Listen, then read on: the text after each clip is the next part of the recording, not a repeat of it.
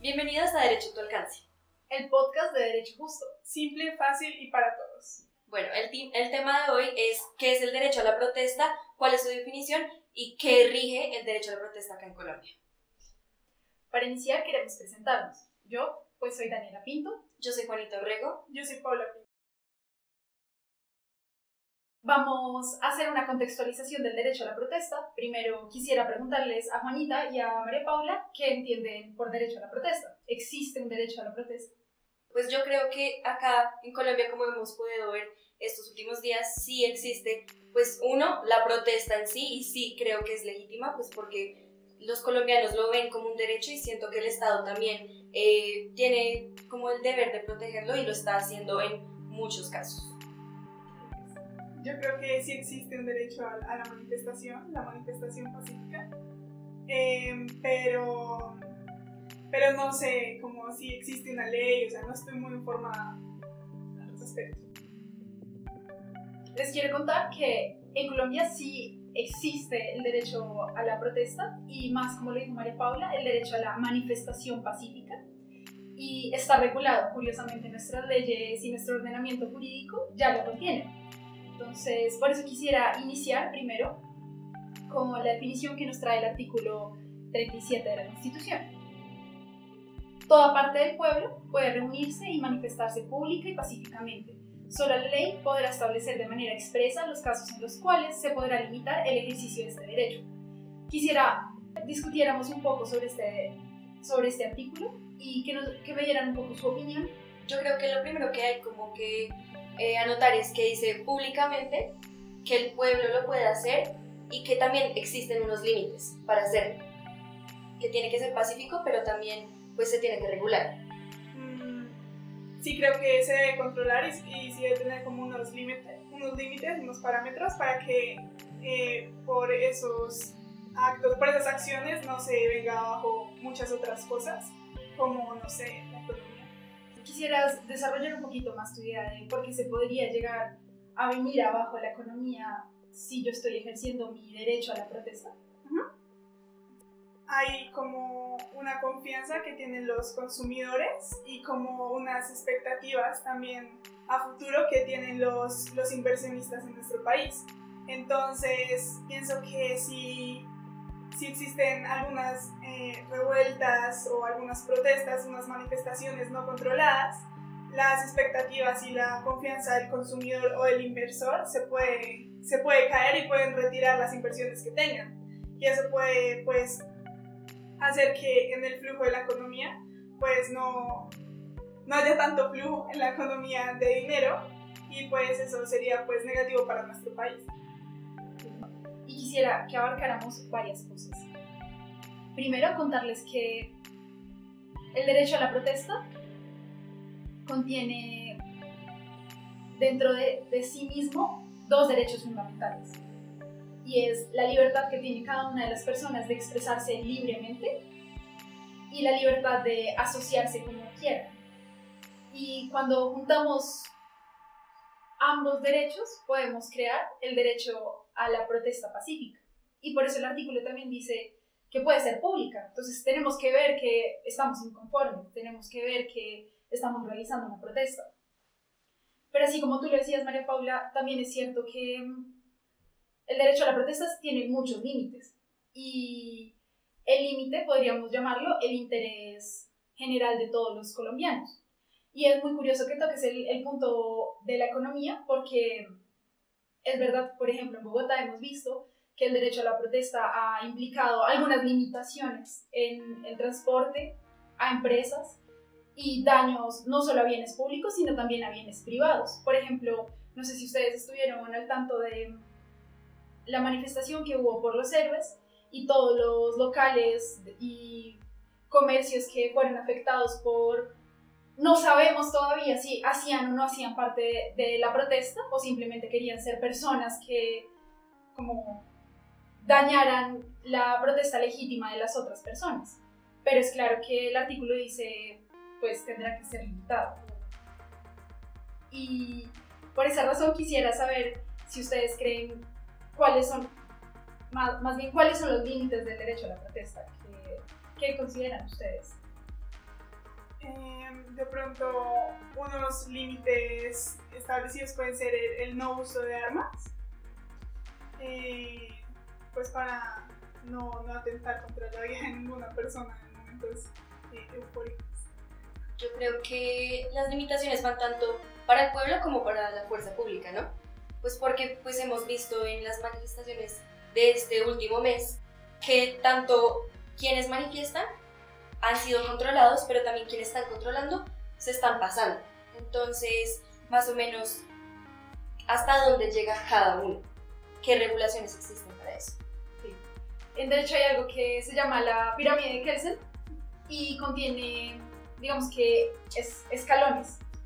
Desde la, la, que contiene la jerarquía, la más alta, hasta la más bajita. Entonces, digamos que la primera es la constitución, y las convenciones de derechos humanos que han sido aceptadas por Colombia. Y tenemos varias que regulan este tema de derecho a la protesta. Tenemos seis. Iniciaríamos en la Declaración Universal de los Derechos Humanos. ¿Por qué? Porque se, se consagra en estas normas la, libre, la libertad de asociación y la libre expresión, al igual que en la Declaración Americana de los Derechos Humanos y Deberes del Hombre, la Convención Americana sobre los Derechos Humanos, el Pacto Internacional de los Derechos Civiles y Políticos, las resoluciones del Consejo de Derechos Humanos de las Naciones Unidas y la Organización Internacional del Trabajador.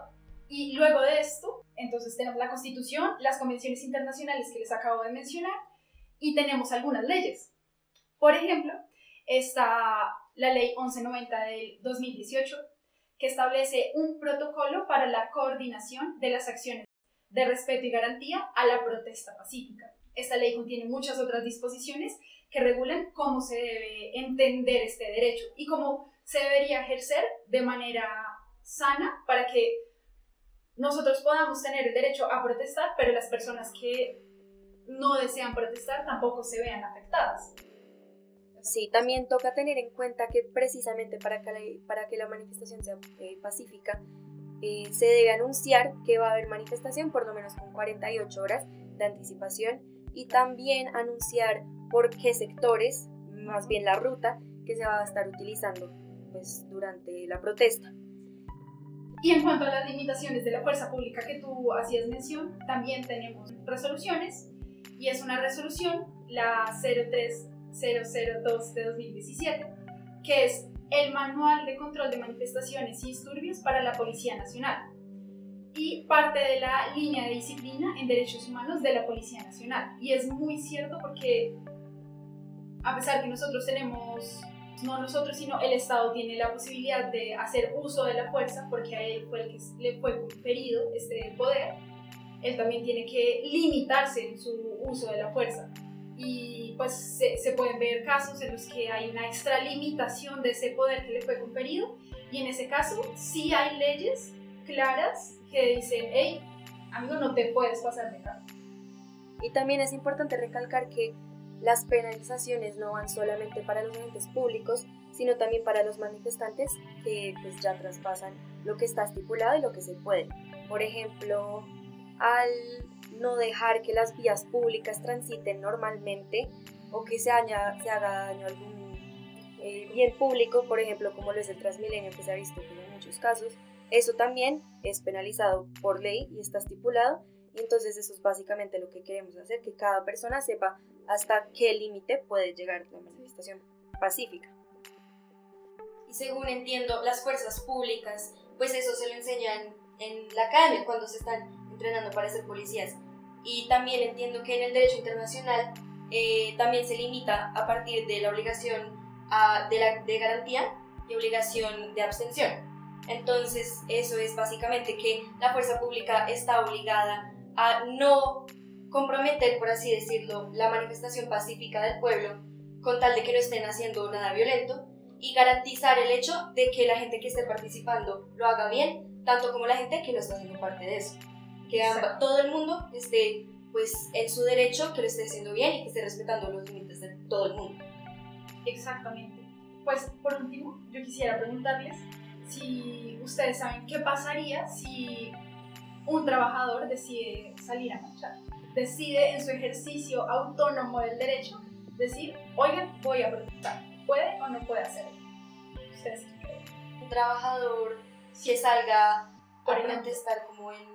Sí, es una pregunta, a mí me parece que es difícil y también eh, considero que el, la, la, ley jamás ha regulado a fondo cómo deberíamos manejar eso. Okay. Entonces, eh, podría decirse que hay un cierto vacío. Por ejemplo, nosotras trabajamos de 7 a 5 y la protesta va a iniciar a las 3 de la tarde. ¿Puedo yo como trabajador salir a protestar? Si es un ejercicio mío libre de mi libertad de expresión, de mi libertad de asociación. Eh, no sé, pues yo digo que sí, que mm, lo puedo hacer, pero de pronto mm, lo pueden echar. Pues yo digo que, o sea, lo que habíamos dicho es un derecho protegido, garantizado, sin embargo, si esa persona, digamos, por ejemplo, está ejerciendo un cargo público, pues también tiene ciertas responsabilidades, tanto como alguien que también tiene un trabajo común y corriente. Esa persona tiene responsabilidades, entonces eso ya depende de su posición. Entonces, la verdad, no sé. Sí, y yo creo que es una pregunta que deberíamos hacernos y deberíamos pensar. Y supongo que a lo largo de nuestros podcasts y la serie que estamos manejando, Derecho a la Protesta, podríamos resolver, pero es muy difícil. ¿Por qué? Porque nos toca ponernos en el lugar del trabajador, pero también del empresario, como tú bien mencionabas. ¿Y qué pasa si yo tengo una empresa y se me van todos mis trabajadores?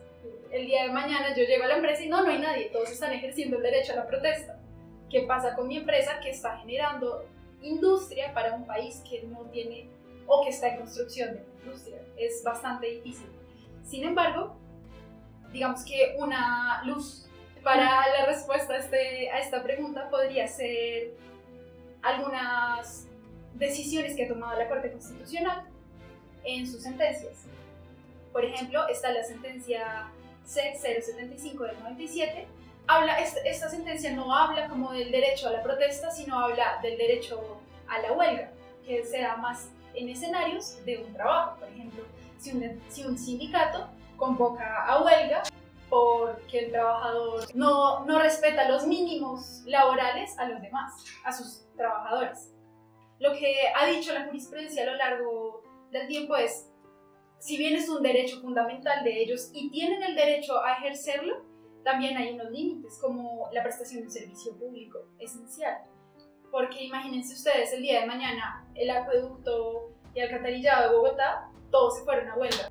Entonces, casi 12 millones de personas nos quedamos sin agua. Sí, según entiendo eso también, pues está establecido en cuanto a cuando haya protesta pacífica hay ciertos servicios que no pueden retirarse, por así decirlo. Entonces está, eh, por ejemplo, la DIAN, está el IPEC, cosas así que necesitan continuar a pesar de que sí se reconozca que es un derecho legítimo.